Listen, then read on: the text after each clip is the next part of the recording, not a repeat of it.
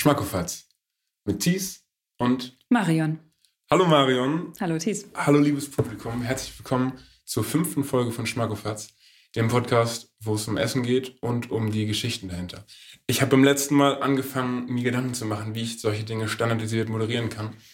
Das heißt, heute ist die Folge, wo das vielleicht ein bisschen mehr passiert als sonst. Bevor es aber zu viel um mich geht. Es ist ja eigentlich immer eine Reise zu anderen Leuten. Heute habe ich ein ganz Besonderes vor mir sitzen. Marion, stell dich doch kurz vor. Okay, äh, Folgendes. folgendes. Äh, ich heiße Marion. Ich ähm, arbeite Gott Gott sei Dank mit Thies und ähm, ansonsten ähm, bin ich 37 Jahre alt und äh, lebe in Bremen und mache sehr gerne Dinge mit Teig. Oh, Wahnsinn, dafür sind wir heute hier. Es geht heute um Teig und es ist, also die, muss man sagen, es ist, wir haben uns ein bisschen weiterentwickelt. Die erste Folge war Müsli, Okay, ähm, die zweite Folge war Abendbrot, dann Mitternachtssnack. Letztes Mal haben wir gebacken und da hat meine Mutter mir danach geschrieben, Thies, es ist erschreckend, wie wenig ihr übers Kochen wisst.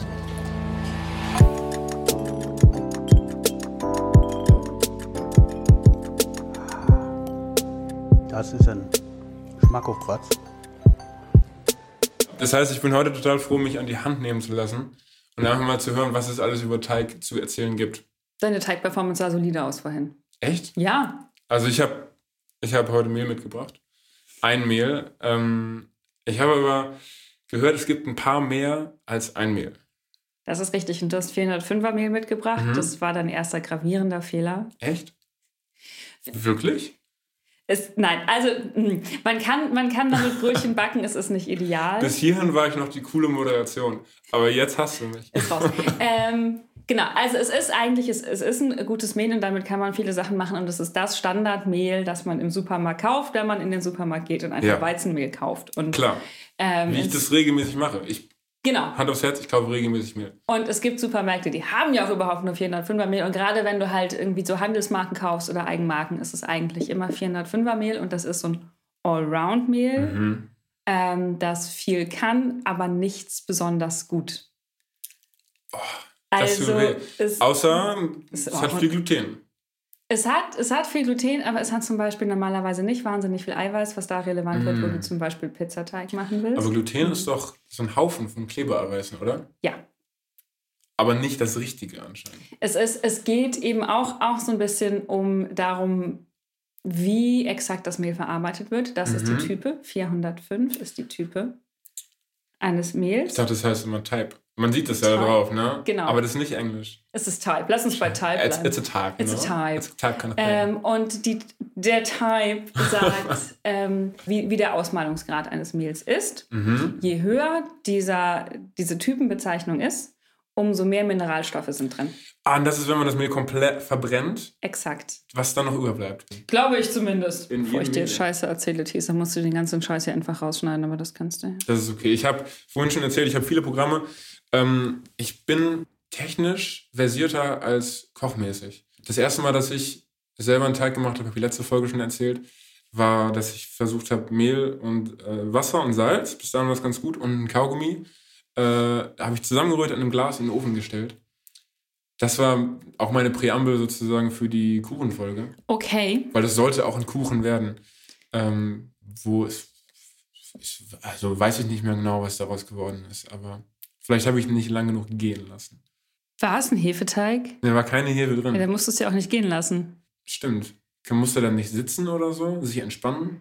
Das kommt, kommt drauf an. Also mh, grundsätzlich ist es nicht schlecht, wenn sich Teige entspannen können, wenn man sie Mhm. geknetet hat. Aber das, das, das genau, der muss sich ein bisschen entspannen, weil du ja eben dieses ganze Gluten erst aktivierst, wenn, wenn du es verknetest. Und dann ist es ja aber einfach super tight. Und das soll Gluten ja auch sein. Das, dazu ist Dafür es ist ja es da, aber es ist zu tight, Es ja. ist zu tight. Das ist Es wie ein ein- Krampf. Genau. Und dann muss es sich so ein bisschen entspannen wieder. Ja. Wenn du so einen Rührteig hast, ist das egal. Also da, da muss ja auch keine Hefe drin arbeiten. Also du hast vielleicht Backpulver drin, Mhm. aber das ist ja eigentlich so durchstandardisiert, dass es alles, was es machen soll, im Ofen beim Backen macht. Echt? Mhm. Ich habe immer Angst gehabt bei Backpulver, dass wenn ich das reintue, dass ich sofort in wahnsinniger Geschwindigkeit alles rühren muss und es in den Und Ofen hauen muss. zack rein. Nee, das ist schon okay. Weil wenn man Muffins macht, ist es doch auch so, dass sich die trockenen und die flüssigen Zutaten eigentlich erst die Hand schütteln dürfen nur und dann mit geschüttelter Hand noch schon in den Ofen Schon zack in müssen. den Ofen. Ja, ich, ich Zack in den Ofen, nicht. Höllenfeuer. Du bist so, Zack. moin, schön dich kennenzulernen. Boom. Ja, ähm, glaube ich nicht. Okay, dann, ist, dann melde ich mich mal bei den Leuten, die mir das erklärt haben damals. Was hat sie denn erklärt?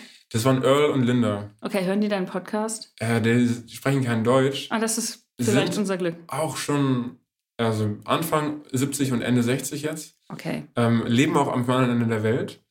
Äh, aber haben echt leckere Scones gemacht. Und das Geheimnis ihrer Scones war direktes Höllenfeuer. Aber direktes Höllenfeuer, 800 Grad Fahrenheit. Ich weiß nicht, wie Fahrenheit funktioniert, um ehrlich zu sein. Ich weiß, dass es nicht gut funktioniert im Vergleich zu Celsius. Mm, Ich habe heute auch was vorbereitet. Das war letztes, letztes Mal war es auch schon so, dass ich äh, gar nichts gemacht habe. Heute mache ich ein bisschen was. Ich habe zum Beispiel Mehl mitgebracht und habe dir das gegeben, damit du das in deine Knetmaschine tun kannst. Ähm, Du hattest auch Hefe dabei. ich hatte Hefe dabei. Und Butter, deren, also die jetzt immer noch da liegt. Ich habe das ist ein Gastgeschenk. also, es ist ja auch schon die fünfte Folge, so langsam Ja, ja. etablierte Strukturen. Ähm, Gastgeschenk Das, Hefe. das Ju- Jubiläumsgeschenk. Ich habe heute mir gedacht, ich probiere mal Laugen zu machen. Weil wir wissen alle, dass die besten Laugenbrezeln die sind, die man beim Rewe kaufen kann. Oder beim Mhm. Lidl. Du meinst Lidl, ne? Ähm, also ich habe so, ein- so ein ganz verklärtes Laugenbild und Mhm. ich komme aus einer Gegend, in der Lauge an sich etablierter ist als hier im Norden. Ja. Ähm, und es gab in meiner Kindheit einen, nicht einen, es gab den Brezelladen. In der Stadt, in der ich aufgewachsen Okay. bin. Und dieser Brezelladen existierte aber nur im Winter und im Sommer war es ein Eisladen und der hatte die aller, aller sensationellsten Brezeln der Welt und die waren so heiß, dass man sie nicht anfassen konnte und sie, also sie waren total Direkt essen musste. Ja. Der hat sie nur so hingehalten. Genau. Und der war irgendwann weg und stattdessen kam dann im Winterhalbjahr ein Sockenladen rein. Was, Lachhaft. was der schlechteste Ersatz für Kommen sie auch nicht aus einer Sockengegend, oder? Nee, gar nicht, tragen Ja. wir nicht. nee. Nee, nee, mache ich, habe ich die ersten Socken habe ich mir in Bremen gekauft. Ähm, dann bin ich nach Norddeutschland gezogen und habe erst in Ostfriesland gewohnt, was äh, laugentechnisch musst du nicht drüber reden. Ist traurig. Sind wir ehrlich. Traurig ist gar nicht mehr das Wort, es ist, es ist eher lachhaft. Oh, Was es in Ostfriesland gab und was ich aber auch nicht so richtig zu schätzen gelernt habe, waren aber so merkwürdige, laugenartige Stangen mit Hollandaise und Speck drauf. Gott. Das hätte ich, glaube ich, auch nicht zu schätzen gelernt, wenn ich da gelebt hätte. Und ansonsten bin ich aber einfach an den Laugenbrezeln hier verzweifelt, genauso wie an den Berlinern und ich esse das hier einfach nicht. Und ähm, glaube aber auch tatsächlich, dass die Brezel, die ich in dem Brezelladen früher als Kind gegessen habe, Ja. überhaupt nicht in liebevoller Handarbeit hergestellt wurde, sondern einfach das krasseste Industrieprodukt Ja, war, das man damals für Geld kaufen konnte. das kann ich mir vorstellen. Und dafür spricht auch, dass ich glaube, dass die besten Laugensachen, die man für Geld kaufen kann, die TK Laugenbrezeln von Hiel sind. Das ist wirklich so, ne? Und das sind, du kaufst acht Stück für 1,29 Euro oder so.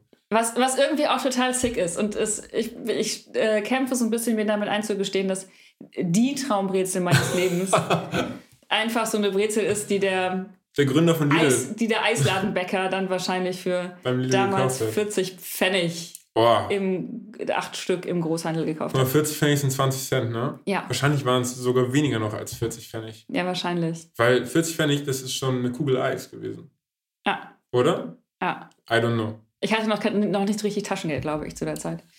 Wie viel hast du Taschengeld bekommen als Kind? In der ersten Klasse 50 Pfennig. Und kannst du da, hast du Inflation mal durchgerechnet? Was konnte man sich da für anderes kaufen? Mm, fünf Kaugummis am Automaten, Shish, okay, also 4 Euro. ungefähr. Ich kenne kenn den Und Kurs. dann kam aber, das würde heute auch, glaube ich, keiner mehr erlauben. Ich glaube, einmal im Monat kam die Spartante. Mm. Und die Spartante kam von der Sparkasse und bei der konnte man so Marken kaufen für 50 Pfennig das Stück, die man in so ein Sammelheft gekauft, äh, geklebt hat und dann konnte man es auf sein Sparkonto einzahlen, aber natürlich nur, wenn man Sparkassenkundin war, eh schon. Das klingt nach einem Scam. Das heißt, manche Kinder konnten das gar nicht machen, weil sie halt bei anderen Banken Ja. waren. Aber wenn man bei der Sparfrau was gekauft hat, gab es immer Geschenke dazu. Weshalb ich ihr unglaublich viel Geld gegeben habe. Und dann Mhm. habe ich immer noch so ein Knacksheft dazu gekriegt oder so. Ich war auch, glaube ich, im Knacksclub. als Kind. Ich war auch Sparkassen, Ja. Sparkassen Großzögling, so. Und ich weiß noch, dass ich irgendwann mal mein ganzes, ganzes, ganzes Geld ausgegeben habe und mir dann noch von meinen Eltern was dazu geschnaut habe, um mir ein Waveboard zu kaufen.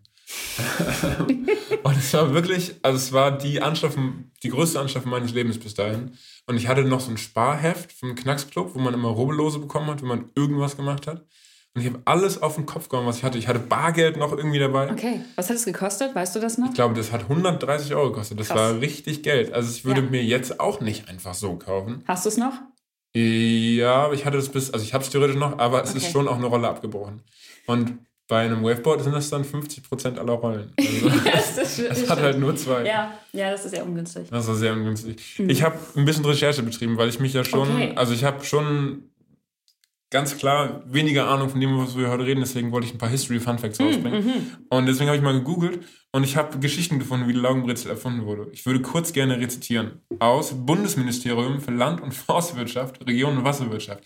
Die offizielle Meinung von der Bundesregierung. Okay. Okay. Eine andere Geschichte besagt, dass die Laugenbrezel 1839 in München erfunden wurde, als der Bäcker Anton Nepomuk, klingt sehr ausgedacht, Pfannenbrenner, ach, das war sein Nachname, Nepomuk, okay, I see, Ja. Anton Nepomuk Pfannenbrenner die Brezeln anstatt mit Zuckerwasser versehentlich mit Natronlauge glasiert hat, die er sonst zur Reinigung seiner Bleche verwendete. Ich finde, das klingt Das klingt nach Bullshit. das klingt so nach Bullshit. Das klingt wie diese Geschichte, wie die ersten Chips erfunden wurden. Kann mir Ja, keiner jemand, erzählen. jemand hat zufällig Kartoffeln ganz dünn geschnitten und dann sind sie Aus versehentlich Versehen, ins genau. Fett gefallen. So, Ja. oh nein, und jetzt habe ich ein industriereifes Produkt. Also ich finde, ich meine, irgendwie was, müssen... was war die andere Geschichte? Die andere Geschichte, äh, ich fasse sie kurz zusammen. Über die, also ich lese sie einfach vor. Über die Erfindung der Laugenbrezel und deren Verbreitung existieren zahlreiche Geschichten. Eine haben wir eben schon gehört. Die erste war, dass 1477 wurde der Uracher Bäcker Frieder wegen, achso, das der heißt einfach nur Frieder, der hat keinen zweiten Vornamen und keinen Nachnamen, wurde der Uracher Bäcker Frieder wegen Veruntreuung zu Tode verurteilt. Der Graf Okay. Eberhard von Urach versprach ihm Begnadigung, wenn er innerhalb von drei Tagen ein Brot bücke, durch das dreimal die Sonne scheint. Oh, das, die Geschichte kenne ich aber kennt auch. man, oder? Aber nicht so. Ähm, ich kenne das weniger dramatisch damit, dass jemand um die Hand von jemandem anhält. Also, dass, dass irgendein Mensch die Tochter eines Bäckers heiraten wollte und der sagt, ja, okay, kannst du machen, aber nur, wenn du halt ein, ein Brot. Das ist schon richtig, richtig cringe, oder? Wenn du so bist, hm, möchte ich, dass diese Person mit meiner Tochter ihr Leben verbringt? Eigentlich nicht, aber, Aber. ich gebe eine Chance. Ja. Ja, und willst du, dass so ein Weirdo dein Schwiegervater wird? Das ist ja. Der immer alle Streits mit irgendwelchen besonderen Brotstücken versucht auch wieder gut zu machen. So. ja.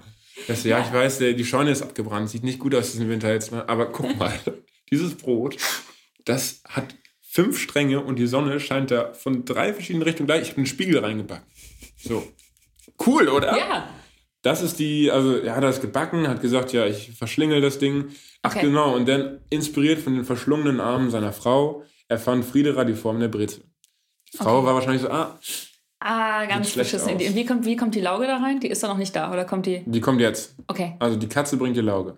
Als Friedas Katze versehentlich ins Blech mit den Brezeln sprang, fielen die Ach, Teiglinge Bullshit. in einen Kübel mit heißer Lauge, der direkt Mhm. daneben stand. Frieda backte die Brezeln trotzdem. Ich meine, er hat ja nur drei Tage Zeit. Es ist ja, also er konnte natürlich nicht mehr neue Brezeln backen. Vielleicht musste sein Teig auch irgendwie 72 Stunden rumstehen oder Das so. kann gewesen sein. Reifen. Uh, ich habe noch mehr Facts, aber die hebe ich mir noch für später auf. Ja, erzähl sie mir total gerne. Okay. Willst du sie jetzt loswerden? Ich lasse sie jetzt los. In der ursprünglichen Form ragte ein Arm ähnlich der 6 über den Ring hinaus. Ah, Jetzt habe ich es gesagt. Also früher war das so. Ja. Ich hätte die Betonung anders machen müssen. In der ursprünglichen Form ragte ein Arm. Okay, okay. Es war eigentlich ein Kreis mit einem Arm nach oben. Das war früher die Brezel. Können wir ja nachher so machen. Können wir echt nachher so machen. Wir machen Mhm. die U-Brezel. Hast du eine Katze? Leider nein, aber ist manchmal auf dem Gartenende rum. Wir können gucken, ob sie gerade. Aber dann müssen wir erst ist. Pfoten waschen. Ja. Aber das ist ja auch das Ding, wenn du 1477 deine Laugenbrezeln erfindest, dann ist es nicht so schlimm, wenn da so ein bisschen Dreck ist. Ja, das stimmt. Ja, und sie ist ja auch ein Lauge. Das macht ja irgendwie Wie warst du in Chemie? ganz scheiße. Ganz scheiße. Ja. Weil das eine Sprichwort, was man sich merken muss, ist erst das Wasser, dann die Säure oder Lauge, reimt sich aber nicht, dann passiert das Ungeheuer. Nee, so, Sonst passiert das Ungeheure. Moment, erst das Wasser, dann die Säure. Sonst? Passiert das Ungeheure. Genau. Und was ist das Ungeheure? Hast du es jemals Es ausgetestet? wird ein neues Backwerk erfunden. Für die nächsten 500 Jahre müssen das alle essen. Nee, sonst hast du irgendwie das, du hast sonst die Säure und das Wasser kommt da drauf und alles reagiert auf einmal. Explosion. Okay, Und das wollen wir auf heute Abend Fall. auf gar keinen Fall. Deswegen Okay. erst das Wasser, dann die Lauge. Da reimt sich jetzt nicht so richtig was Nee, leider drauf. nicht. Da- Sonst geht das ins Auge. Auge? Okay, ich habe notfalls sogar so eine Ja. Schutzbrille. Also Ah, falls, geil. du, falls du Aber nur große- eine. Nur eine. Stell ich mich hinter dich. Jetzt ist, ja, das ist eine gute Lösung. Genau, das ist der Plan mit den Laugenbrötchen. Ich bin, um ehrlich zu sein, total gespannt, weil ähm, ich habe einmal im Leben welche gemacht und ich weiß nicht mehr viel davon, außer dass sie ultra hart waren. Das erste, was, woran ich mich erinnern kann, dass ich gebacken habe, Mhm. das waren auf jeden Fall Muffins, weil ich so mit 14 angefangen habe zu backen und da waren Muffins gerade neu auf dem Markt. Echt? Das, nein, nicht ganz neu, aber es war sehr hip damals. Und vielleicht hat das Bundesministerium für Forst und Agrarwirtschaft Auch auch die Entstehungsgeschichte der Muffins. Ähm, also es war, es war irgendwie neu und aufregend, also relativ neu. Mhm. Ähm, das war das erste, was ich gebacken habe. Und das hat auch ganz gut funktioniert. Und ich habe aber nie gekocht, bis ich dann wirklich ausgezogen bin zu Hause, was ich mit, Ich glaube ich auch nicht. mit 19 getan habe. Und ich erinnere mich an meine erste Gemüselasagne, Mhm. wo ich dachte, ich mache einen kleinen Shortcut und das scheiß Gemüse nicht erst auf. Dauert ja ewig. Ich taut im Ofen ja eh auf. Klar, der Ofen hat 200 Grad. Exakt. Es ist lächerlich heiß. Ja, und es taut auch, das ist richtig. Aber es, es war einfach, ah, es war so eine nicht essbare Gemüse-Wassersuppe Mm. mit Mit Lasagneblättern. Käse oben drüber. Mit Käse oben drüber. Und die Leute in der WG haben es gegessen. Ich glaube, die waren einfach so richtig verzweifelt oder total nett. Ich weiß Oder Hai wahrscheinlich auch. Sind wir ehrlich. Mm, Ein Mitbewohner hat ziemlich starke Schmerzmittel nehmen müssen damals vielleicht. Ja, schau. Vielleicht genau, genau, das meinte ich. Schmerzmittel sind eine, sind eine Epidemie. Ja, Ähm, ich habe, glaube ich, die erste Mal, ich, ich habe schon auch gekocht, als ich zu Hause war noch, als ich zu Hause gewohnt habe. Aber ich weiß, dass ich echt lange Angst hatte vor Nudeln kochen. Nudeln. Ja, weil ich, ich habe immer so andere Rezepte schon ganz gut hinbekommen. Ich hatte auch Hauswirtschaftsunterricht in der Schule Okay. mit Kochen lernen und so. Aber bei Nudeln hat es mich abgefuckt, dass Leute gesagt haben, das Wasser muss so salzig sein wie die See. Also, ich, ich glaube, ehrlich mal, das klingt so romantisch, es weißt du? ist so, ich war nie am Mittelmeer. okay. Es ist- Nordsee? Ja, schon, aber das Nordsee, das schmeckt ja ekelhaft. Also, ich mache auch keinen Sand in mein Nudelwasser. Jedenfalls habe ich meine Nudeln immer zu wenig Salz oder zu viel reingemacht. Das waren so meine ersten Nudelerfahrungen. Aber ich wollte eigentlich nochmal jetzt darauf zurückkommen, was deine großen Erfahrungen sind. Du hast mit 14 angefangen zu backen, hast jetzt in den letzten drei Tagen dich um einen bestimmten Teig gekümmert. Ja. Dazwischen ist bestimmt eine Menge passiert. Ja, ja, sehr. Ähm, Das war überhaupt keine, überhaupt eine sehr schlecht gestellte Frage. es sind Dinge passiert. Ich weiß tatsächlich nicht so richtig, wie das gekommen ist, dass ich angefangen habe, mich dafür zu interessieren. Mhm. Vielleicht war es wirklich diese unglaublich schlechte Lasagne, Mhm. die ähm, so, ein, so ein Start war für You Can Do Better. Vielleicht war die einfach so schlecht, dass ich dachte, okay, ab hier geht's nur bergauf. Ja. Rock Bottom or Solid Ground. Yes. So, ne? Und habe mich dann ähm, einfach dahinter geklemmt und habe angefangen, wahnsinnig viel zu kochen. Und Kuchen backen tue ich nicht mehr so gern tatsächlich. nicht? Auch nicht Muffins. Ich hatte nicht mal mehr Muffenblech, glaube ich, ehrlich gesagt. Weil du ihn nicht mehr magst so gerne oder weil du ihn nicht mehr backst? ich stehe nicht so auf Kuchenbacken. Mich interessiert das nicht so doll. Weil ich glaube, Brotbacken ist schon so eine Wissens- und Leidenschaft auch, oder? Ja, also es ist. Kuchen nicht, das wollte ich noch dazu. Also, jeder kann Kuchen backen. Jeder kann. Ähm. Ich, ich backe Kuchen ab und zu. Ähm, also tatsächlich ist Brotbacken ist eine Wissenschaft, man muss aber keine draus machen. Und Okay. ich dachte schon ganz oft so, oh, Sauerteig interessiert mich irgendwie. Und dann googelst du, wie geht Sauerteig? Mhm. Und dann landet man in diesen Sauerteigforen, ja. wo Leute crazy sind. About Sauerteig oder about Ja, Life? everything. Aber vor allen Dingen Sauerteig und die machen da so eine richtig krasse Wissenschaft draus und die haben dann irgendwie zu Hause extra Wärmeschränke, die sie so Mhm. ein einstellen können, dass sie das bei 28 Grad ansetzen, über sieben Stunden fallen auf 21 Grad. Was weiß ich? Damit die Hefe und die Säurebakterien sich vertragen miteinander, oder? Optimal, genau. Optimal vertragen. Optimal vertragen. Und dann gehst du irgendwie in diese Folien und denkst so, oh Gott, ich verstehe überhaupt nicht, was ich machen soll. Und eigentlich ist alles, was du machen sollst, Mehl und Wasser zusammenkippen und warten. Das kann ich. Ja. Das hätte mir jemand, also ich habe ja auch Sauerteig-Erfahrungen gemacht, Ja. keine guten. Ist er Ähm, tot? Ja, ich habe den irgendwie, Okay. also ich habe den so behandelt wie eine Pflanze. Und Pflanzen behandle ich so, dass ich sie gieße und mich über sie freue. Ja. Und irgendwann kippt in mir ein Schalter und dann weiß ich, dass die Pflanze jetzt bald stirbt. Ja. Und so war das mit er Sauerteig auch, genau. Okay. Wie lange Ähm, hattest du ihn? Überhaupt nicht lange. Ich habe es ernst gemeint, Mhm. Aber nur für vier Wochen. Ich glaube, ich habe es zu ernst gemeint. Das war so ein Corona-Ding auch. Okay. Also das war so eine Corona-Situationship irgendwie mit so einem Sauerteig und dann auf einmal merkt man, man tut sich gegenseitig nicht gut. Und hast du ihn selber angesetzt? Oder hast Nee. du einen Starter gekriegt von jemandem? Ich habe Flocken bekommen von jemandem, der also Okay. Start hatte getrocknet. Ja. Und die lagen auch schon dreiviertel Jahre bei mir rum. Ja, okay. Ähm, und dann habe ich gedacht, ich probiere es jetzt einfach. Und es hat erstaunlich gut funktioniert. Der hat das, ich habe auch Brot gemacht. Es Ja. war ganz lecker. Aber Okay. irgendwie so habe ich gemerkt, es ist halt tausendmal einfacher, zum Bäcker zu gehen. Aber ist es auch leckerer? Ja, bei meinem Okay. Level schon. Ich meine, ich Ja. habe dein Sauerteigbrot noch nicht probiert. Aber das ist jetzt nicht Franziskus. Der heißt jetzt Ryan. Ryan. Ryan wie, wie Rye, wie, wie Roggen? Ah, Ah, aber ist es ein. Roggensauerteig? Ja. Das wäre krass, wenn nicht jetzt. Ich hatte auch mal einen Hefe, äh, oh Mann, einen Weizensauerteig, den ich auch tatsächlich zu Covid-Zeiten angesetzt habe, als es einfach keine Hefe gab. Mm. Aber ich war kein so großer Fan. Ja, also wenn man, weiß nicht, wenn das schlimmste Problem ist, dass es keine Hefe im Supermarkt gibt.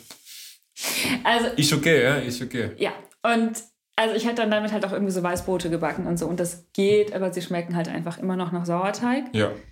Und das will ich ganz oft von meinen Weißbroten nicht. Ja, irgendwie ist es, ich finde auch, das ist so ein bisschen das Ding von, das war, glaube ich, mein Problem auch. Es hat zu offensichtlich danach geschmeckt, was es ist. Okay. Also, so, du machst was und so ein bisschen wie wenn du jetzt, du hörst meinetwegen eine Schallplatte und Mhm. du hörst offensichtlich, es ist ein Dude, der spielt Gitarre und singt dazu.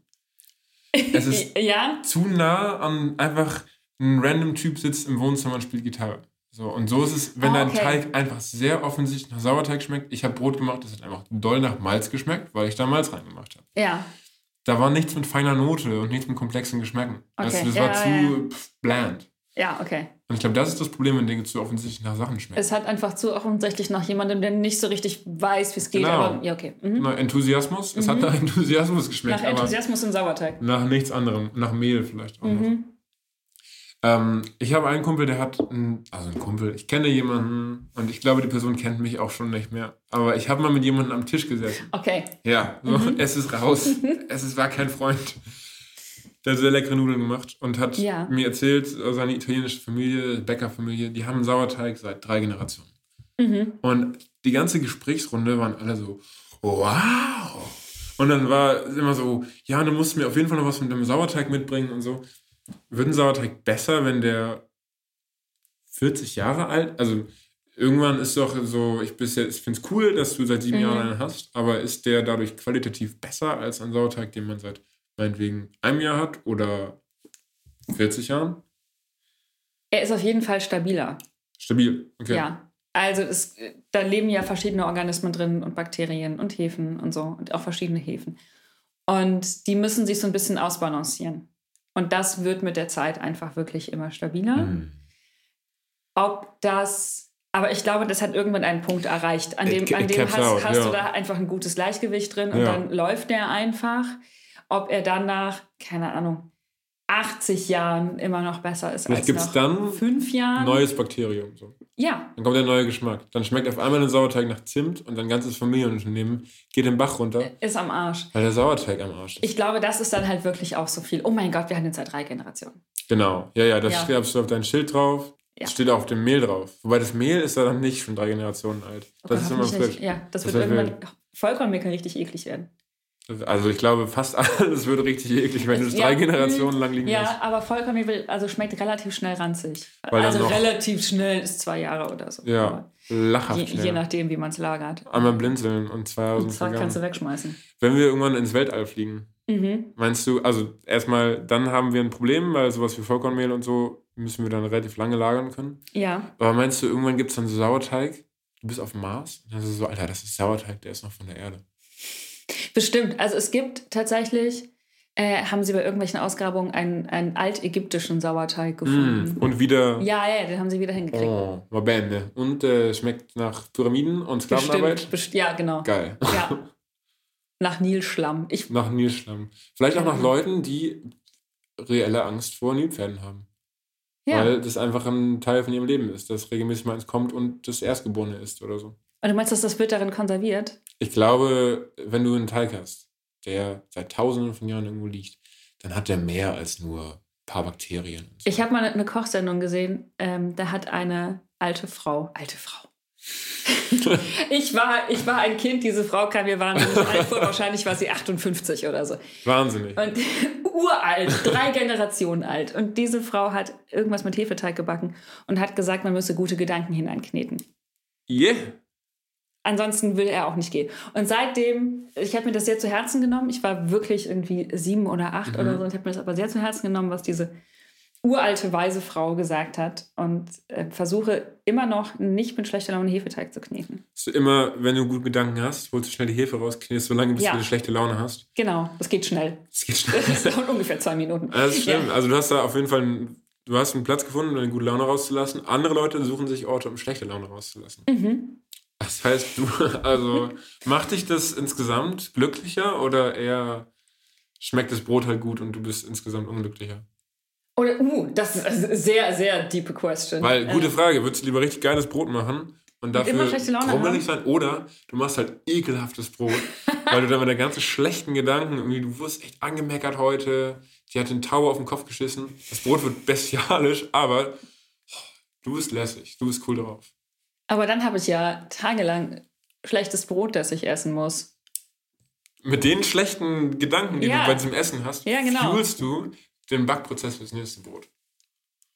Und andere, es geht andersrum auch, ne? Ja, Wenn du gutes Brot hast, macht dich das glücklich, kannst du die ganze gute Laune ins nächste Brot Mhm. ja investieren. genau. Also ich glaube, ich glaube, ich warte mal mit meiner Aussage dazu, bis nachdem wir die Laugenbrötchen probiert haben, weil das ist ja heute mein großes Backerlebnis. Ähm, die hast du nur ungefähr drei Minuten, ach, gar nicht mal, eine Minute angefasst. ja, und dann kannst du nachher am Geschmack versuchen herauszufinden, wie ich mich dabei gefühlt Oh, habe. okay. Es wird der große, der große Buzzfeed-Test. Wie fühlen sich eure Brötchen? Wir gehen jetzt in eine kurze Pause. Vor der Pause, das überrumpelt alle Gäste und mich auch, weil ich da nie dran denke, kommt immer noch ein Track, eine Empfehlung, einen Songvorschlag, den wir in die Schmackofatz-Playlist auf Spotify tun. Es ist Tradition seit äh, zwei Folgen, Ja, dass der Gast oder die Gästin einen Song vorschlägt. komplett random. was auch immer vielleicht gerade dein Heartbeat playt. Ähm, wenn du jetzt schon einen hast, hau raus. Es ist sonst auch okay, wenn du das erst nach der Pause hast. Ja, ich, ich glaube, ich brauche brauch bis nach der Pause. Okay, dann hören wir nach der Pause Marions Songvorschlag und wir hören, wie das Essen schmeckt. Großartig. Großartig. Ja, schon gespoilert. Das war die Folge. Bis nach der Pause. Wir sind gleich zurück bei Schmackofatz.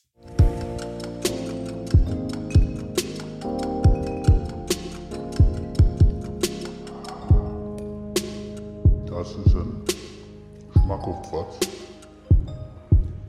Willkommen zurück zu Schmackofatz. Mit Thies und Marion in Schockstarre. Einer äh, zu Schock erstarrten Marion.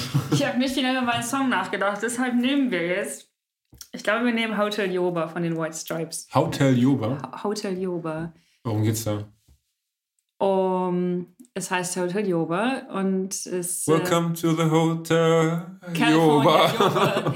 es ist einfach, einfach so ein feel good Geil. thing. Hotel Und Yoba. Ich habe das, ich glaube, mit 17 das erste Mal gehört und fand es unglaublich gut. Leute, hört's euch an. Hotel Yoba von den White Stripes in der Schmackofatz Playlist jetzt auf Spotify. Ich weiß, die meisten von euch sind mit Podcast-Hören beschäftigt gerade. Aber vielleicht danach. Oder macht kurz eine Pause vom Podcast, hört euch einen freshen Song an und schaltet dann wieder zurück. Dann jetzt geht's ans Essen. Ich muss sagen, ich habe am Anfang der Episode gesagt, ich würde jetzt professioneller moderieren. Es hat nicht Es funktioniert. hat überhaupt nicht funktioniert. Ich habe zum einen war ich komplett eingeschüchtert von deinem Charisma. Zum anderen habe ich einfach das Konzept der Sendung liegen lassen. also es geht ja darum, wir machen was zu essen, wir besprechen, was wir zu essen machen. dann machen wir es und dann essen wir es. Und ich habe Wir nicht haben Teil diese- 1 ausgelassen. Wir haben nicht darüber gesprochen. Wir Genau. haben Essen gemacht. Was Thies sagen will, wir haben Pizza gemacht in der Mm. Pause. Ich mache diese Pizza seit drei Tagen, weil der Teig 72 Stunden gehen möchte, leben möchte. Ich glaube, das habe ich gesagt, dass du seit wir 72 haben Stunden. Ja, ja, genau. 72 Stunden erwähnt. Und Thies hat gesagt, er bringt Laugenbrötchen mit. Und darüber haben wir auf jeden Fall gesprochen, über diese Brezelgeschichte. Und ich dachte, ja, geil, das wird scheiße. Und wir müssen meine Küche danach einfach renovieren, neu streichen, rausreißen. Durchbruch machen. Durchbruch machen. Durchbruch machen. Ich bin vorhin reingekommen hier und dachte, boah, hier wäre ein Durchbruch. Genial. Aber die Laugenbrötchen sind Sensationell. absolut. Ich, Zumindest sie, sie sehen genau. sensationell aus. Ich Vielleicht sind sie von innen komplett ekelhaft. Ich gucke da jetzt rein. Okay, wir schneiden jetzt Are, are Laugenbrötchen you auf. ready? I've never been more ready for Laugenbrötchen. Ein bisschen fest, aber von innen sind die gut. Guck mal. Nee, hör auf. Das ist ja der Wahnsinn. Also Leute, wenn ihr Laugenbrötchen machen wollt und von Freunden hört, dass es nicht so leicht ist, Es ist ultra leicht. es ist ultra leicht. Vor allem, wenn man jemanden dabei hat, der schon mal im Leben gebacken hat. Ich habe zwei neue Vokabeln kennengelernt. Aha. Wirken und schleifen. Schleifen. Also, ich kannte die Wörter schon. aber ich habe zwei neue Bedeutungen kennengelernt. Ist bueno? Mhm. Oh, ist okay, wow, wow, wow. Wow, wow, wow, da verlässt mich incredible. mein Spanisch direkt wieder. Also Laugenbrötchen mit Butter. Ich habe auch Butter mitgebracht tatsächlich, weil ich hatte erst ein anderes Rezept, in dem das drin stand, dass man Butter braucht. Dann habe ich das Rezept gewechselt, brauchten wir keine Butter mehr. Das war erst peinlich, muss ich ehrlich sagen. Ich habe mich entblößt gefühlt. Aber jetzt haben wir festgestellt, man braucht Butter, um es am Ende drauf zu tun. Die sind total gut. Also ich finde, der Teig kann so einen Tick mehr Salz, aber wirklich einen Tick. Mhm. Aber oben ist ja auch nochmal dieses Mhm. grobe Salz drauf. Insofern ist es in der Oberseite gar nicht schlimm, aber die sind total gut. Also vor allem irgendwie, ich finde es verrückt, weil die Lauge riecht echt nicht gut, wenn man sie macht. Nee, gar nicht. Es, es riecht wie Wäschewaschen. Mhm. Also wie Wäschewaschen 1890 gerochen hat in meinem Kopf. 1477. Ja. Mhm. Äh, aber die sind, ich will jetzt nicht sagen, die sind besser als die TK-Dinger von Lidl.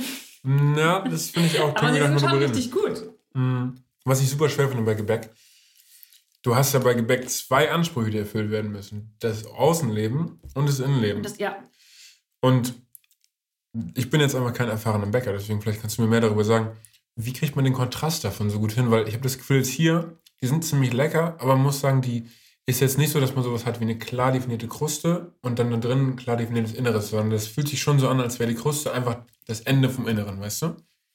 was ich bei denen aber gut finde. Okay. Also ich finde das, das bei Laugenbrötchen gut. Ich finde das bei Brot indiskutabel. Traurig. Wie kann man das machen? Das ist eine sehr gute Frage. Also man kann es natürlich, es macht einen Unterschied, ob man mit Ober- und Unterhitze arbeitet und ob man mit Umluft arbeitet. Mhm. Wir haben jetzt mit Umluft gearbeitet. Das hängt aber auch tatsächlich, also wenn man jetzt bei Haushaltsöfen ist, von den Öfen so ein bisschen ab. Es gibt einfach Öfen, die machen das Die machen. so oder so. Ja. Und man kann, wenn man es am Anfang, also wenn man zum Beispiel will, dass es noch ein bisschen mehr aufgeht, kann man es am Anfang beschwaden. Das heißt, du schiebst noch einen Behälter mit Flüssigkeit, Mm, mit Wasser mhm. rein, der eben Schwaden im Ofen bildet. Und der hält zumindest am Anfang noch, dann sollte man es auch wieder rausnehmen, aber am Anfang hält er eben die, die Kruste noch so ein bisschen feucht. Das heißt, sie ist noch flexibel, es kann sich noch ein bisschen ausdehnen und Ah, erst dann wird sie fest. Und dadurch wird es innen, es kann noch weiter wachsen, wird innen Exakt. fluffiger und dann irgendwann Genau. sind die Schwaden weg, die Beschwadung ist vorbei. Beschwadung is a thing of the past und es wird Genau. hart, steinhart, mega, mega kross. kross. Weil kross, äh, kross ist ein, ist, wenn man sagt, hart im besten Sinne, so, ne? Ja. Ey, das ist so krass, du, du hast richtig, ich fühle mich, als würde ich mit jemandem gegenüber sitzen, die schon mal gebacken hat. so. Ähm, was ich mich vorhin gefragt habe, als ich dabei war, mir zu Rezepte rauszusuchen für Laugenbrötchen, was würde passieren, wenn man ein Pizzabrötchen mit Laugen macht? Die Bastardisierung des Pizzabrötchens und die Ja. Bastardisierung des Laugenbrötchens, wäre das am Ende gut vielleicht? Hm, weiß ich nicht, es käme auf den Teig an. Das man, ja, auf, also Pizza. Depends. Depends, Pizzateig. Ähm, es kommt auf den Pizzateig an. Alle und Pizzateige mit- sind gleich. Und mit welcher, also wir haben ja jetzt hier zum Beispiel den Teig, mit dem wir jetzt hier gearbeitet Mm. haben. Mhm. Der hat unglaublich viel, äh, nicht unglaublich viel Wasser, aber er hat im Vergleich zu diesem Hefeteig, mit dem wir hier gearbeitet haben, viel Wasser. 80% Hydrierung. Ja, und dann ist es halt auch die Frage, wie viel Hefe machst du rein und wie lange geht der und bla bla. Und Mhm. ich glaube, also wir haben jetzt hier einen Pizzateig, der ähm, sehr kross ist, außen an den Rändern und innen aber sehr fluffy Und ich glaube, hättest du den einfach so behandelt, wie wir diese Brötchen behandelt haben, Ja. der wäre scheiße geworden. Der, Also weiß ich nicht. Er ist Ja. einfach, er ist, er ist mehr auf, auf trocken ausgelegt und auf, auf grobe Poren. die Porengröße Und ist der anders. hier ist auf sehr dichte. Oh, das sieht einfach. Also Leute, wenn ihr mal daran denkt, wie ihr als Kind aus Brötchen immer das Futter innen rausgeholt habt, hast du es gemacht als Kind? Mm, Ja, aber ich musste es essen. Also ich habe es auch rausgeholt. Ja, genau, du hast es rausgeholt und dann Ja. hast du es gegessen. Ja, ja. Als erstes so. Die Oder Menschen, die schmeißen das weg. Echt? Ja, Das sind Menschen, die wünschen sich ein die Haus, was nur aus Wänden besteht. Die wollen keine Zimmer, die wollen keine Möbel, die wollen nur mehr Wände. Durchbrüche. Durchbrüche. Die wollen Durchbrüche, Wände, Granit, Backstein. Das ist deren Traumhaus. Ja. Aber jedenfalls, äh, dieses Futter, was wir hier haben, das sieht genauso aus wie das Futter, wa- das man denkt, wenn man als Kind Futter aus dem Brötchen rausgeholt hat, oder? Ja, Das fühlt sich auch so an. total. Die sind wirklich gut. Ja. Ja, ich war auch mega kritisch, ehrlich. Aber die sind mega gut. Warst du ehrlich kritisch? Mhm. Weil ich irgendwie auch so Laugenteig-Geschichten als unglaublich schwierig abgespeichert hatte. Ich Was auch. es nicht ist. Es ist Brötchen backen und vorher haut man es kurz in Wasser. Vorher einlaugen. Einlaugen. Also wahrscheinlich können sie auch mit einem Stück Seife abreiben vorher. Das ist ja auch lau, also unparf unparfümierte Seife. Ich weiß, Parfumseife, super weird. Aber einfach so ein Stück, weiß nicht, unparfümierte Kernseife nehmen, einmal abreiben. Ja, wir nehmen halt das gute Kaisernatron. Hm? Oder mit das Kaisernatron, das erstaunlich auch billig ist. Ich dachte, das ist so Ist richtig es so ein? Prozess. Das gibst du beim Rossmann oder DM oder wo auch immer. Also steht bei Gesundheit. Weil Okay. Natron, für alle Menschen, die übersäuerte Magen haben, kann man immer so ein bisschen in seinen Kaffee zum Beispiel reinmachen. Nur so ein bisschen. Mhm. Weil Kaffee schon sehr sauer ist. Also ich habe, als du erzählt hast, dass, dass du Laugengebäck mitbringen willst, dachte ich so, das ist eine scheiß Idee. Und dann habe ich das aber auch nochmal recherchiert, Mhm. ob es wirklich so eine scheiß Idee ist. Und war dann auf so einem Blog, der das auch erklärt hat, wie das geht. Und aber natürlich so ein Affiliate-Link drin hatte, in dem stand, man könne es eigentlich nur machen, wenn man diese hochspezialisierte Laugenbrötchenflüssigkeit nehmen würde, Mm. die man unter diesem Link bestellen konnte. Und ich dachte, um Gottes Willen, das, das vielleicht machen wir einfach. Mal Willen, am Ende bestellt er das. Oder Ja. merkt am Montag, dass er es hätte bestellen müssen und es jetzt nicht getan hat. Oder Scheiße. ja, Ich, um ehrlich zu sein, habe ich das auch gemeint, schon rauszulesen. Aber das Ding ist, wir haben ja, bevor wir jetzt das organisiert haben, ganz wenig miteinander geschrieben erst. Deswegen, Stimmt. und dieses Ding von, du schreibst mir und du, und du musst dann einschätzen, wie meint die Person Dinge. Wenn du, du weißt nur, wie die Person redet und dann Ja, musst du ja, das, musst dir vorstellen, dass du die Sätze, die du schreibst, sagst. Und also da dachte ich mir schon, ob die Laugen jetzt so cool findet. das ist total But I cool. love it. I mean, Mhm. es ist schön, dass wir es geschafft haben, dass ich einfach so getan habe, als würde ich das nicht merken. nicht zurückgerudert bin. Und jetzt haben wir, ich glaube, zwei meiner Lieblings... Also wirklich, ich liebe Pizza, unglaublich. Mit einem Boden, der aussieht wie aus einem Bilderbuch über Pizza. Also wir haben, muss man dazu sagen, ganz dicke Pizza gebacken. Genau. Also nicht diese mega dünne Pizza Napoletana, sondern eine ziemlich dicke Blechpizza, die man vielleicht aus Rom kennt, wenn man sie aus Rom kennt, wo man sie einfach in diesen Streifen kaufen kann. Und Hm. ähm, sie hat ganz viel Olivenöl und einen unglaublich dicken Boden und ist großartig. Wir haben zu Hause früher auch immer dicke, hat die einen Namen, so wie man sagt, eine neapolitanische Pizza? Ist das dann Ro Romana. Romana, Pizza Romana. Romana. Haben wir eher immer so gemacht zu Hause früher. Ähm, und dann bin ich in die große weite Welt herausgegangen und jeder und seine Oma hat darüber geredet, dass die Pizza aus Neapel die einzige Pizza ist. Und ich habe mich immer so ein bisschen klein gefühlt.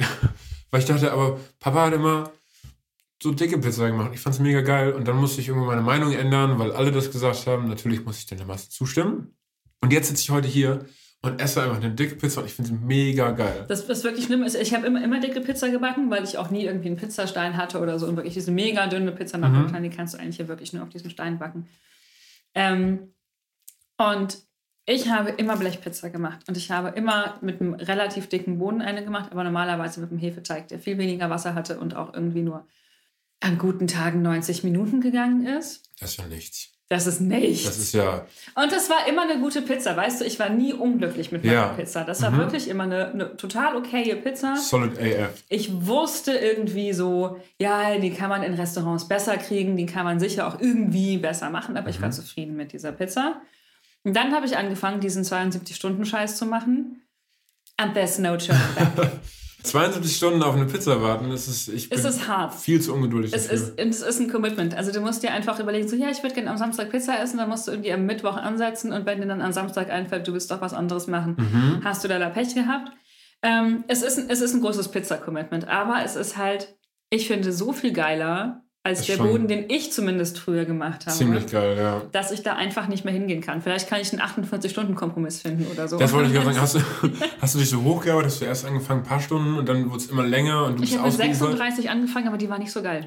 Egal wie viel Mehl. Und ich bin auch überhaupt kein geduldiger Mensch und das finde Mhm. ich ganz nett, dass Teig einen aber einfach zwingt, geduldig zu sein. Weil Teig braucht so lange, wie er braucht. Ende. Basta. Und er geht auch so lange, wie er gehen muss. Und ähm, wenn du ihn, auch bei einem normalen Hefeteig, den man jetzt einfach nicht so, ich meine, die Brötchen sind jetzt irgendwie eine Stunde gegangen oder so, aber manchmal ist es zu kalt oder das Wasser war zu kalt oder es passt dem Teig sonst Stimmt. irgendwas auf der Welt das, nicht. ist, das ist ein kleiner, eine kleine Diva. Und du guckst dann nach einer Stunde rein und denkst, ah, okay, cool, das hat nichts gemacht. Ah, ja. es liegt da immer noch und sieht aus wie von einer Stunde. Aber es ist zum Beispiel, ich habe das letztens erst gelesen, fünf, ich glaube, 5 Grad Temperaturunterschied im Raum Mhm. lassen den Teig doppelt so schnell gehen. Mm. Mm. Hier kommt Tees. Ich weiß auch mal was heute. Oh. Und zwar gibt es ja in der Chemie und in der Biologie die RGT-Regel, die Reaktionsgeschwindigkeitstemperaturregel. Oh ja, ja. Mhm. Alle 10 Grad Celsius verdoppelt sich die Reaktionsgeschwindigkeit Siehst von du? Enzymen und so weiter. Siehst du? Aber irgendwann kommt auch der Punkt, wo es zu heiß ist und dann fangen Dinge an zu sterben. 42 Grad oder so, oder? Das kann beim Menschen auf jeden Fall. Okay.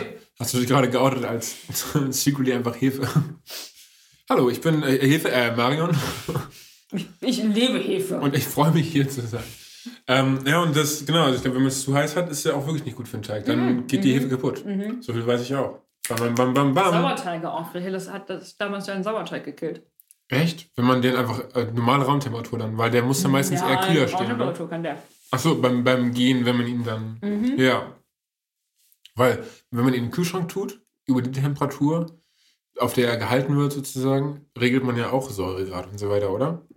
Ja, und vor allen Dingen auch, auch Umsatzgeschwindigkeiten. Also der will ja re regelmäßig was, was Neues, genau.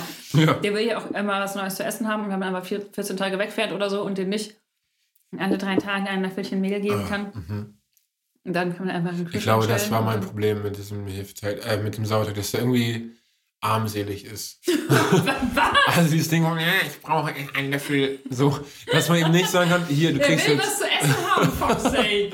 Du gibst ihm acht, über so, ich hätte gerne so was einen Deal gehabt, komm, ich leg dir alle vier Wochen, meinetwegen acht Esslöffel Mehl hin, du kümmerst dich da selber drum, wir sehen uns in acht Wochen wieder. Vielleicht brauchst du eine Schlange. Eine, Ja, ich glaube auch, wo ich ab und zu mal aus dem Gefrierfach irgendwie 20 Mäuse ja, raushole, genau. Und dann Und die- wieder ein Monat Ruhe. weil man weiß, dass Schlangen sind unglaublich gut darin, sich ihr Essen vernünftig einzuteilen. Sauerteig nicht. Sauerteig ist keine Schlange, Sauerteig ist dumm. Nein, das stimmt gar nicht. Sauerteig ist schon, schon interessant. Er macht immer Sachen. das stimmt, er erlebt jedes Mal ein kleines Abenteuer. Ja. Er geht durch Zyklen, er ist wie der Vollmond.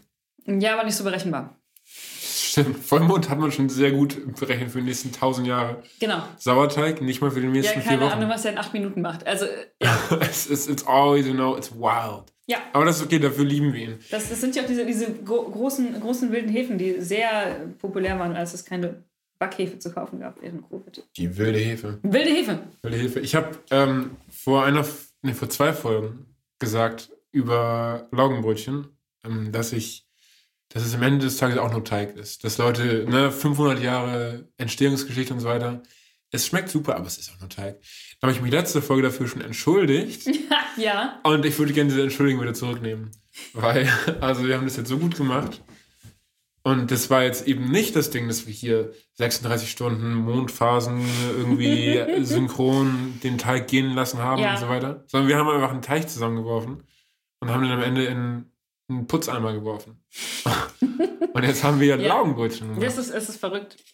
Von daher, äh, Entschuldigung für meine Entschuldigung von letzter Folge. ich habe eine Frage noch. Da haben wir vorhin schon off, off camera, off Microphone Off drüber mic. geredet. Ja. Ähm, wir haben jetzt eine Pizza Margherita gemacht. Ja. Wenn du jetzt spontan mit FreundInnen 36 Stunden sagen würdest, äh, 72 Stunden 72, sagen, ja. Leute, lass uns in drei Tagen Pizza backen. ähm, und alle so, wow, crazy. Okay. Mal gucken, ob ich das so spontan einrichten kann. Alle, alle meine Freundinnen haben Kinder, die können das nicht so spontan Die einrichten. können das nicht spontan einrichten. Du schreibst nicht um 2 Uhr nachts, hey, ich mache gerade einen Pizzateig. Wer hat, über, wer hat in drei Tagen um 2 Uhr nachts Zeit, den zu essen? Wessen Kind hat gerade keine Erkältung? Ja? Genau, meldet sich vielleicht zwei Personen, die kommen her und sagen, hey, was machen wir da drauf? Was machst du auf deine Pizza, wenn du in deiner Komfortzone bist? Meine Pizza oder essen die auch andere Leute? Die essen Also auch andere ich- Leute. muss ich Rücksicht Aber nehmen? du, nee, also erstmal machst du deine Pizza. Kümmer dich um dein Leben und dann kümmere dich um uns. Es ist mh, unterschiedlich. Also ich mag Pizza total gern einfach mit, mit so Grillgemüse drauf. Hm. Mhm. Das ist aber auch nochmal noch mal Aufwand und ich habe da so einen Kontaktgrill, da muss ich Ah, dann okay. irgendwie dieses Gemüse Aber dann drauflegen. grillst du die richtig. Und dann stehst du 700 Stunden daneben und wartest, bis dieses Gemüse gar ist. Und Aber so. du hast ja auch 700 Stunden Zeit, bis der Teig. Das ist wahr. Ja. Ich habe auch echt, echt drüber nachgedacht, das für heute zu machen, aber dann hatte ich einfach keinen Bock, ehrlich gesagt. Fair. Hätte ich auch Und- überhaupt nicht gehabt. Und ähm, ich mag Salsiccia total gerne auf Pizza. mhm. Einfach so drüber gebröselt. Gechichert. Chichert? Salchi Salsiccia. ich kann es nicht aussprechen. Salsiccia. Ja, Ge drüber gezichert. ja, genau. Ja, okay. Ja. Carry on. Oder, ach, keine Ahnung, ich äh, esse fast alles auf Pizza. Nein, das ist gelogen. Ich mag manche Sachen nicht auf Pizza, die irgendwie pizzagängig sind. Kein Gorgonzola und keine Anchovies und auch tatsächlich keine Ananas. Und alles drei zusammen ist nicht Minus mal Minus ergibt Plus. Nee, ah, nein. Also, hey, kann man ja mal fragen. Ich glaube, es darf nicht, nicht so special sein. Also ich finde, Ja, nee, finde ich also auch.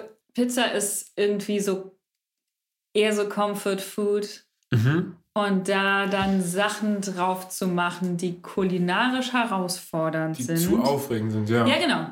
Oder halt einfach zu, zu doll vorschmecken, wie zum Beispiel, an, also Anchovies sind dazu da, dass sie vorschmecken. ja.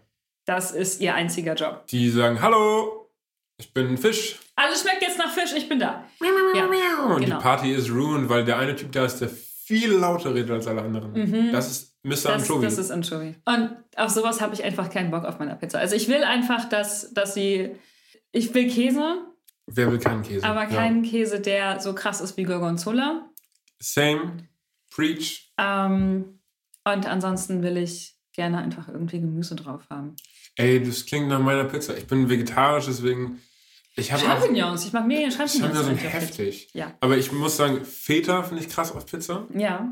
Ähm, aber aufregender darf der Käse nicht sein. Mhm. Also danach bin ich so, man muss die Pizza auf dem Sofa essen können, Okay. Mhm. ohne dass man das Gefühl hat, das Sofa ist zu langweilig. So, ne? Also ja, ich Ja. setz mich nicht in die Achterbahn, esse Pizza. So. Ja. Genau. Äh, und ich finde mit Feder zusammen tatsächlich Ananas ganz geil. Aber ich bin mir der Kontroverse so doll bewusst, Mhm. dass ich komplett fein bin, darauf zu verzichten. Und was du jetzt gemacht hast, ja, das fand ich cool. Du hast den Pizzateig gemacht und dann die Tomatensauce drauf und das dann schon mal vorgebacken. Ja. Weil dieser Boden auch so dick ist und so lange im Ofen ist, Ja. dass es ansonsten, also den Mozzarella habe ich auch abtropfen lassen vorher. Und so. Aber wenn du einfach sonst nasse Sachen drauf machst, supscht es einfach so durch. Und dann hast du Das ist wieder ein erstes Backexperiment. Was war das nochmal? Mein, mein erstes, mh, naja, mein erstes Ach, deine erste Lasagne, Ofengericht genau. sozusagen. Das war, das war diese grauenhafte Lasagne, genau. Mhm. Ist ja auch Backen. Und ich hatte zeitgleich aber auch den Ehrgeiz, selbst die Bechamel zu machen. Ah, ja, da hast du, glaube ich, zu viel abgebissen von dem. Die habe ich auch Apfel gemacht, die ging. Mhm. Ich habe danach mindestens einen Topf mit Bechamel ruiniert, weil sie einfach massiv angebrannt ist. Oh nein. Aber das war immer mein Ehrgeiz, warum ich aber die Zeit hatte, wirklich und, und auch die Energie hatte, eine Bechamel zu machen, aber nicht die Energie hatte, dieses verdammte Gemüse einfach mal aufzutauen, bevor ich es in die Lasagne haue. Ich glaube, das ich ist einfach, vielleicht hast du die Zeit und die Energie, aber nicht das Knowledge. Und das ist ja okay, Mhm. Ja, weil Knowledge, also Zeit und Energie gibt man aus, Knowledge sammelt man. Und vielleicht Ja. warst du eher noch im Big Spender-Modus und noch nicht so sehr im Einsammeln-Modus. ja, ich glaube. Ich muss sagen, ich glaube, Lasagne ist eins der Essen, wo ich sagen kann, die mache ich gut. Wenn ich die Mhm. mache, schmeckt die den Leuten. Was machst du rein? Ich mache eine ganz basic Lasagne. Ich mache, ich habe eine Bechamelsoße. Ähm, das macht richtig Spaß. Ich finde Bechamelsoße machen mal richtig Ja. Spaß. Mehlschwitze, Mhm. rühren, rühren, rühren, Muskatnuss, rühren, rühren, rühren, Pfeffer, Salz. Mm. Ähm, dann mache ich Tomatensauce und Ach, dann manchmal habe ich dann noch Gemüse irgendwie in den Schichten, aber eigentlich finde ich, für eine richtig nice Lasagne braucht es nichts außer Tomate und Bechamel. Und dann obendrauf natürlich eine Schicht Du Käse. machst da nichts anderes rein, nur Tomate und Bechamel. Nudeln. Ja. Ähm, ja, und wie gesagt, man kann noch verschiedenes Gemüse reinmachen. Ich mag Brokkoli total gerne, Ja. aber ich finde, Gemüse ist halt, Gemüse ist wirklich so, dass man sagen kann, pick any. So, such Mhm. dir dein Gemüse aus und tu es rein. Ja, doch Chicorée. Außer Chicorée. Ja, Chicorée ist der weird one im Room. Denn mit dem reden auch die meisten Leute nicht. Nee, aber ich finde, also für mich, mein Comfort Food ist, glaube ich, schon Lasagne einfach mit, mit äh, Tomatensauce. Einer guten Tomatensauce mit, natürlich mit Zwiebeln und bla bla bla, was sind, aber Tomatensauce at the end Mhm. of the day und Bechamelsoße. Und obendrauf Käse. Und das ist einfach, wenn man es richtig macht, ist es wie eine Pizza Margherita. Da ist ja auch nicht fancy viel Verschiedenes drauf. Das stimmt. Aber es schmeckt trotzdem unglaublich. Ja. Wenn man merkt, dass man mit seiner Argumentation die anderen Leute nicht überzeugt, dann muss man sich ein Beispiel suchen, was sehr ähnlich an dem ist, was andere Leute machen. Und dann können sie einem nicht mehr widersprechen, Das ist jetzt richtig. ohne sich selber in den Rücken zu fallen. Ja. Was machst du denn deiner Lasagne? Ähm, uh, unterschiedlich. Ich mache die meistens aber wirklich ganz, ganz klassisch so Bolognese. Mhm. Zack. Und manchmal aber auch Gemüse natürlich. Ich hatte mal eine, das war so ein bisschen High-End mit meinem, auf meinem damaligen Level. Das war auch das erste Mal, dass ich versucht habe, Lasagne selbst zu machen, also Mm. die Lasagneplatten. Und das war eine mittlere Katastrophe, weil ich das Equipment auch einfach nicht hatte. Mhm. Und die hatte aber drei verschiedene Lagen. Eine war, ich Wahnsinn. glaube, Spinat und eine war Tomaten und eine war Pilze. Und zwischendrin waren dann diese Lasagneplatten, die ungefähr 8 cm dick waren, weil Mhm. ich sie einfach nicht dünner gekriegt habe. Das ist ich auch hab- eine ich habe- 30 cm dicke Lasagne am Ende. Ja, ungefähr. Wahnsinn. Und ich habe jetzt dieses Nudelbrett und ein riesiges Nudelholz. Das ist Und Nudelbrett. Kann ich so einen Quatsch einfach Und machen. das ist wirklich ein lächerlich großes Nudelholz. Das ist, das ist total, ich glaube, es ist 1,20, ja. Wahnsinn. Das ist also, andere Leute haben halt irgendwann ein Kind, was 1,20 groß ist. So. Für die wird das Nudelholz immer länger. Und das ist auch gut. Ich glaube, ich hole mir auch bald eins. Es ist mega gut.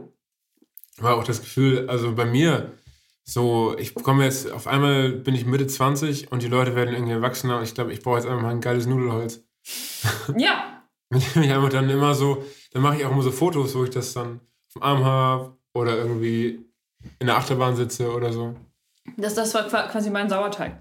Dein Sauerteig ist mein Stück Holz. Ich habe meinen Sauerteig angefangen, als alle meine Freundinnen angefangen haben, Kinder zu kriegen. Und Aha. das war so ein, ja, unser Ryan riecht jetzt komisch. Riecht komisch. Wir haben ihn jetzt mal in den Kühlschrank gelegt. ja, hoffentlich äh, fängt er sich wieder. Weil so kannst, also so finden wir das nicht gut. Wenn ich machen wir neun. Ist, Wenn nicht, machen wir einen neuen. Machen wir Ryan 2. So. Und der würde auch halt nicht fragen, warum heiße ich Ryan 2, weil er ist am Ende des Tages immer noch ein Sauerteig. Und das macht's gut. So wie wenn man Pflanzen hat und die sterben, kann man sich neue Pflanzen holen und die wissen das nicht. ja, aber ich weiß es. Das stimmt. Ich habe auch aufgehört, mir Pflanzen zu holen. Ja, ich habe noch so ein paar Pflanzen, die irgendwie überlebt haben, aber ich habe unglaublich viele Pflanzen in den letzten zwei Jahren umgebracht. Weil du deine ganze Liebe dem Sauerteig gegeben hast. Boah, und weil, ich Deine das, ganzen guten weil Gedanken. mir das auch auf den Keks geht, wie empfindlich die sind. Ja, total. Preach. Und alle sind so, "Mm, ja, wir wollen es gerne sonnig, aber nicht so sonnig. Was denken die, wie viele Orte ich habe, die sonnig, aber nicht so sonnig sind? Und bei allen steht irgendwie dabei, ja, stellen Sie es am besten ins Bad. es ist ein Bad. Wir haben Also- im Bad keinen Tisch für Pflanzen. Ich habe eine wirklich, ich, diesmal habe ich wirklich eine Freundin, äh, mit der bin ich befreundet, wir sehen uns regelmäßig. Und die hat äh, ein Familienmitglied, die total auf, die ist, hat den grünsten Daumen der Welt. Mhm. Und die macht es aber so, dass sie halt so einen kleinen Wagen hat, so einen kleinen, so ein Rollbrett, wo sie die Pflanzen draufstellt und, Und dann schiebt sie die halt fährt. durch die Oh, Gegend. fuck's sake, auf gar keinen Fall. Aber das führt halt dazu, dass man sagen kann, meine Pflanze ist tot. Meine Pflanze wurde gefressen und ist nur noch ein Haufen Erde. Und dann bringst du ihr diesen Haufen Erde und vier Wochen später ist der Apfelbaum wieder, wirft wieder Ernte ab. Oh. Gott, das ist total verrückt. Und dafür können wir ihr danken. Ja. Also du nicht, weil du gar nicht weißt, wer das ist. Nee, weil ich so Dinge dann einfach wegschmeiß. Ja, ich, um ehrlich zu sein, ich habe auch über meinem Bett hängt noch so eine Pflanze in so einer, das ist so eine halbe Kokosnuss. Mhm. Und da hängt noch eine Pflanze drin, aufgehangen. Die ist schon lange tot. Aber ich bin noch nicht dazu gekommen, sie abzuhängen und wegzuschmeißen. Ja, und heute musst du nach Hause deiner Mitbewohnerin erstmal zeigen, was für ultra geile Laugenbrötchen du gebacken hast. Auf jeden. Und dann habe ich keine Zeit, meine Pflanzen in den Müll zu schmeißen. Nee. Ja, es gibt jeden Tag eine andere Ausrede. Und das ist auch okay. Liebe Freunde, liebe Hörerinnen und Hörer, liebes Schmackofatz Publikum, wir brauchen noch einen geilen Namen für die Schmacko-Fans. Ähm, Schmacko-Fans ist es nicht. Schmacko-Fans ist es. Oh, ich hatte kurz gehofft, du sagst Schmacko-Fans ist es. Und dann kam das nicht. Aber ich finde es auch, dass es es nicht ist. Ähm, das war die fünfte Folge Schmackofatz. Ich habe, glaube ich, heute echt richtig was gelernt. Über Geschichte, über Brottechniken, über Laugen. Äh, wie war es für dich? Total cool. Ich habe, also ich glaube, Laugenbrötchen war so mein Endgegner. Mhm. Völlig unbegründet. Total. Ähm, ich glaube, ich habe mitgenommen, dass man sich einfach aus so Internetforen raushalten soll. Und einfach nur bei Chefkoch. Ja, ich glaube, bei Chefkoch habe ich gelesen, wie krass schwer es ist. Ah. Aber das ist auch irgendwie, keine Ahnung, 15 Jahre her. Und dann dachte ich so, Hm. ah nee, das fasse ich nie an. Ja, also vielleicht habe ich gelernt, dass man sich seinen Ängsten stellen muss. Und es ist meistens, wenn man mal genau hinguckt, gar keine Monster sind, sondern nur Laugenbrötchen. Das ist ein brillantes Schlusswort. Es ist ein brillantes Schlusswort. Das war Schmackofatz. Äh, Teig, Teigwaren. Teigwaren im weitesten Sinne. Teigwaren im weitesten Sinne. Mit Marion. Habt einen guten Abend und bis dann. Bis dann. nice.